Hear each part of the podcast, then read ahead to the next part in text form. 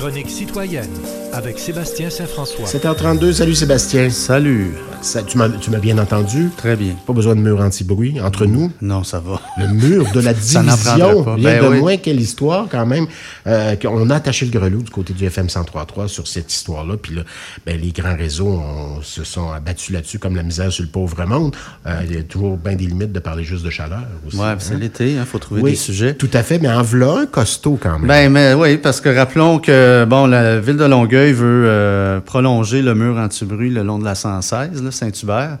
Euh, Il y, a, il y a déjà eu une section de mur qui a C'est-à-dire, été au dire de Nathalie Boisclair, l'ancienne présidente d'arrondissement, euh, elle dit ne veut pas. Donc, c'est une façon de, de mettre la table pour rejeter tout ça à l'automne. Ouais, ce qu'on dit, euh, ce, qu'on- ce que j'ai lu jusqu'à maintenant, bon, on, on invoque une explosion du budget là, par rapport aux coûts initiaux. Puis là, grosso modo, on veut refiler la facture à 265 résidents.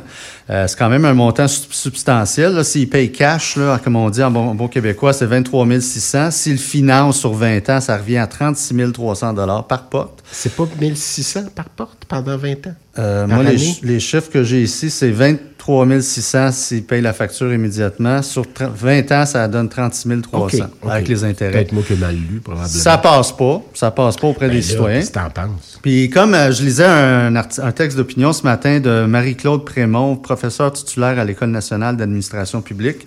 Donc, je, lis- je lisais ça dans la presse. On- elle dit le but premier d'un mur anti-bruit n'est pas de donner un service aux résidents ciblés, mais plutôt de les protéger d'une nuisance causée par la circulation routière dans ce cas-ci. Ben oui. Donc, la circulation routière, au fil des ans, euh, ça s'est amplifié. Hein, comme on disait hors d'onde, il y a un paquet de choses qui se sont construites autour. L'aéroport Saint-Hubert qui prend de l'envergure.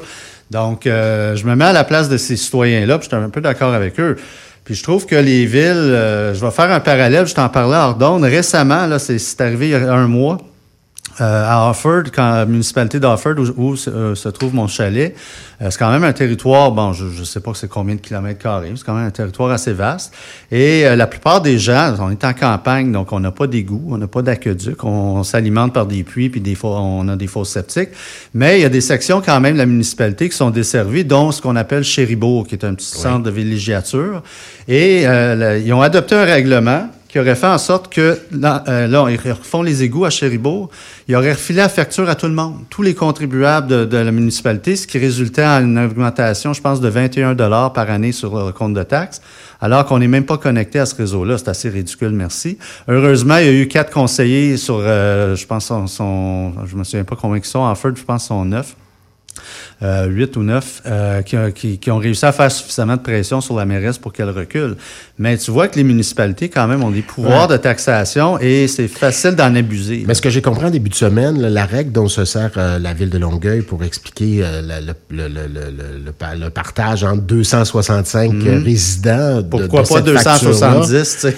C'est- non, de, de- cette facture, dans ce cas-ci, ben, cette règle-là s'applique quand on parle de, des d'égouts, quand on parle de travaux similaires. Ouais. Ce sont des services Ouais. hein, auxquels on a droit quand on habite une ville. Absolument. Mais un mur, c'est pas la même chose, comme Non, dit c'est pas, Mme Prémont. pas la même chose. C'est sûr pour le réseau d'égout, quand tu te fais construire ou il y a un développeur, un, un promoteur qui construit et t'achète, c'est sûr que lui, la ville lui facture les services hein, Ouais. parce qu'on on, prolonge le réseau, puis le promoteur, il te refile la facture. Ça, c'est correct, tu es, connecté au réseau, c'est sûr qu'il y a des travaux, c'est normal que tu payes pour ces, ces, ces travaux-là en ce qui te concerne directement.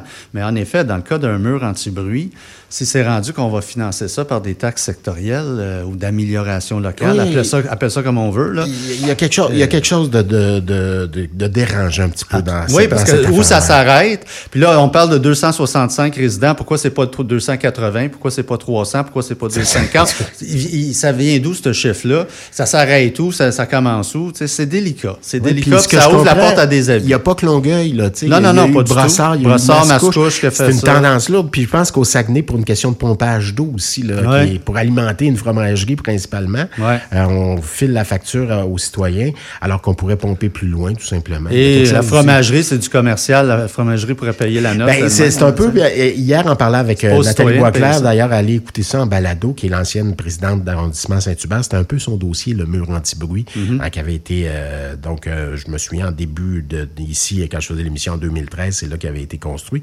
Puis on disait, ben, la- la- l'autre, la, suite reviendra. Euh, ce qu'on disait, c'est on dit, ben pourquoi?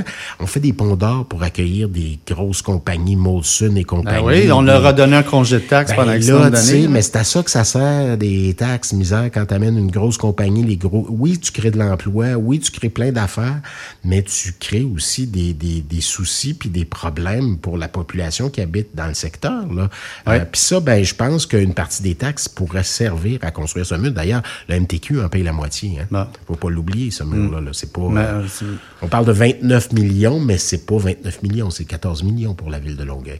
Bref, euh, il y a, euh, le MTQ le reconnaît, qu'il y, a- y a problème de ce côté-là, mais on pourrait peut-être le demander aux compagnies de, de- de faire en sorte que... de ben, payer de- leur juste part, Ben, hein, parce fait, que quelque part, tu prends l'exemple de Molson, ben, ils ont eu un congé de taxes là, pendant Ouais. plusieurs années. Je sais pas si c'est encore en vigueur. Là, mais- Porter, Molson, euh, Wiptech, Amazon et compagnie. Là, c'est beau attirer, c'est beau les attirer ces compagnies-là, mais ensuite ils pourraient C'est pas contribuer. grand-chose pour eux autres, là, tu me dis. Non, sais, c'est- c'est relativement Enfin, peu. à suivre, mon petit doigt me dit que ce n'est pas fini. Non, c'est pas fini. L'inflation ralentit, sauf à l'épicerie, Monsieur Saint-François. Ça Ben coûte oui. cher. Hein? Hier, je suis allé chercher deux, trois affaires, puis j'ai fait perdon. 60 pièces pour du Ah non, non, basilic écoute, et puis des petites affaires à gauche, à droite. Fait que, tu sais, on a beau dire que l'inflation diminue, puis je prends toujours ce- ces chiffres-là avec un grain de sel. Tu sais, on nous, on nous a lancé le chiffre de 2,8.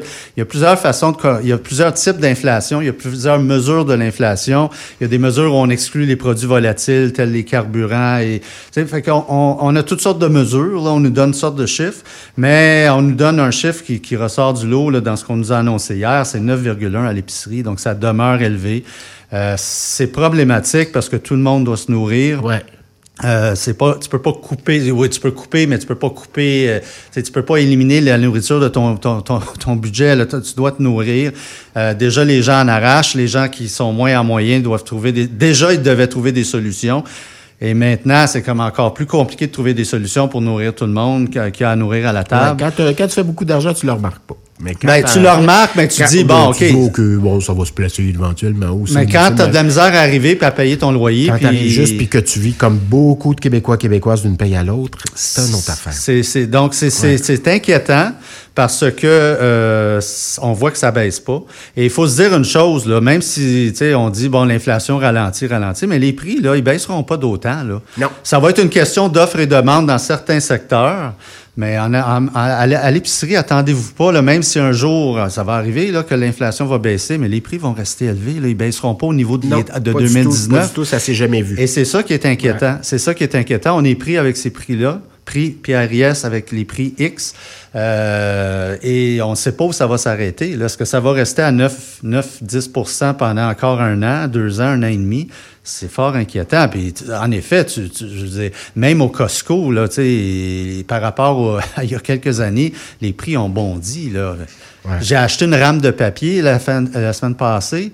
Euh, chez Costco, il me semble, je payais de mémoire, je payais autour de 8 C'était 13,99 La même Moses de rame de papier. Là. Tout à fait. Tout à fait. Il y a quelque chose de. Oui, Tout augmente Ouais. partout euh, en ce qui concerne les biens de consommation, notamment Tu le, puis la je suis pas le seul, mais tu sais, tu vas faire l'épicerie. Là. Tu te dis, bon, OK, bon, j'ai ça dans ma.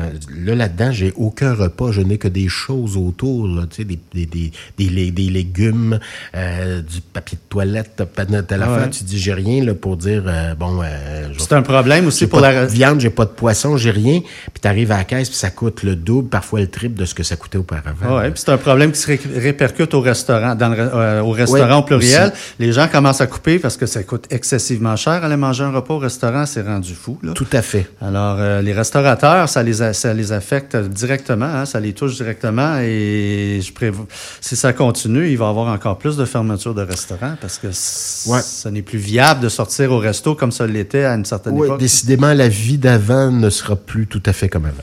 C'est ça, euh, la vie d'aujourd'hui ne sera plus comme avant. Il y a des la choses vie de qui ont demain. changé. La vie de demain. C'est ça. C'est ça. Donc, on va, on va s'arrêter ici pour les prophéties. Monsieur Trump, ah, ça, on est dans la prophétie ou presque. Là. Monsieur Trump, bientôt, d'autres déboires judiciaires. Il a dit qu'il a reçu une lettre là, du... Ben oui, il est allé annoncer ça en grande pompe sur son réseau social Truth Social, qui a à peu près 2 millions de sui- suiveurs dans- sur son réseau. Donc, euh, ça a l'air qu'il serait convoqué dans l'histoire du Capitole. Donc, ça, c'est quand même grave. là. Euh, Rappelons-nous l'assaut euh, contre le Capitole du 6 janvier 2021. Euh, c'était grave. là. On a- ah, C'était une attaque frontale contre la démocratie. On voulait la tête de Nancy Pelosi. On voulait pendre Mike, Mike Pence, le vice-président sortant.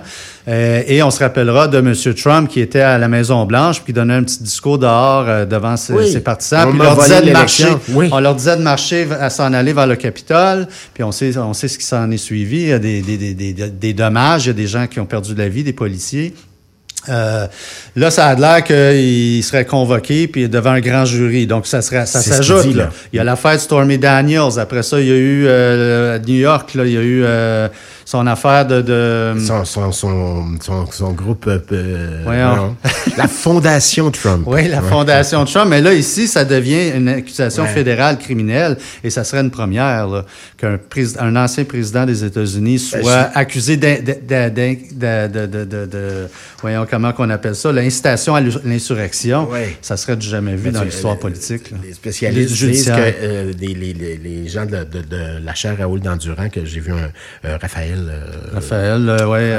celui qui avait prédit d'ailleurs que ce serait fort étonnant que M. Trump gagne l'élection il y a quelques années, alors on lui en parle encore, ben, il disait euh, en substance là, que euh, M. Trump, si, mettons, il était jugé coupable, en fait, et puis il va faire traîner ce procès-là, Bon, oui, comprends? c'est sûr. Mais il pourrait, mourir. il pourrait se présenter aux élections américaines, il pourrait euh, devenir président puis diriger depuis sa cellule. Abso- absolument. Ça a l'air qu'il n'y a rien qui l'interdit. Les deux seules conditions d'être président, pour être président aux États-Unis, il faut que tu aies 35 ans, puis il faut que tu sois né au- sur le territoire américain. Ouais. C'est tout. C'est les seules conditions à respecter.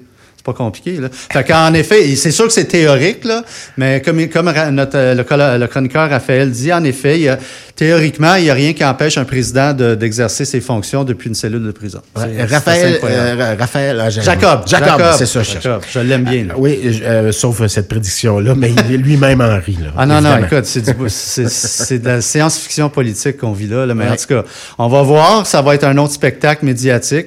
Et malgré tout, euh, M. Trump se maintient dans les sondages de ce qu'on peut voir jusqu'à présent, puis DeSantis, ça, ça lève pas. Ouais, ouais. C'est Ah incroyable. non, il mène par 30 points, puis là, C'est ce genre de choses-là le font. juste Ah ouais, ça, c'est ça. le- Parce le qu'il joue la victime, plus. il joue la victime. Regardez, on me persécute, on veut, il a compris on quelque veut chose. vous avoir, on veut, on veut pas que vous ayez votre voix, on veut. Il a hein. compris quelque chose, plus on dit ton nom, plus que c'est toi qui teinte Ben, c'est l'élection. un gars de show business, hein. Tout à fait. que, euh, Euh, il joue la game.